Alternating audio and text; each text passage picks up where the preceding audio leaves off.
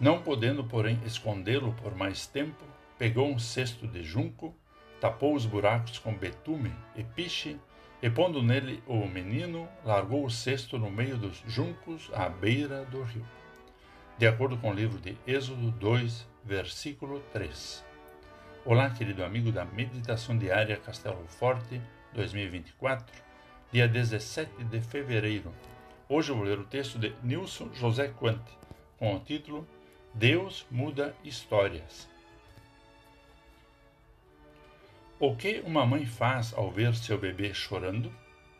Prepara a mamadeira, troca sua fralda, busca um brinquedo, larga o bebê em um rio dentro de um cesto. Sim, já houve uma mãe que usou essa última opção. Joquebede deu à luz um filho numa época em que bebês hebreus deveriam ser mortos. Seu filho era bonito e ela o escondeu por três meses.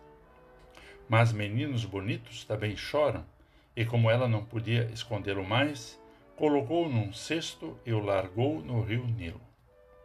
As águas do rio levaram o menino à filha de Faraó, que se compadeceu dele, salvando-o da morte, tendo como mãe de leite a própria mãe. Quando cresceu, o menino foi devolvido à princesa, que o chamou de Moisés. Perceba que a engenharia de um cesto e a compaixão de uma princesa egípcia são sinais que mostram Deus conduzindo a história do seu povo.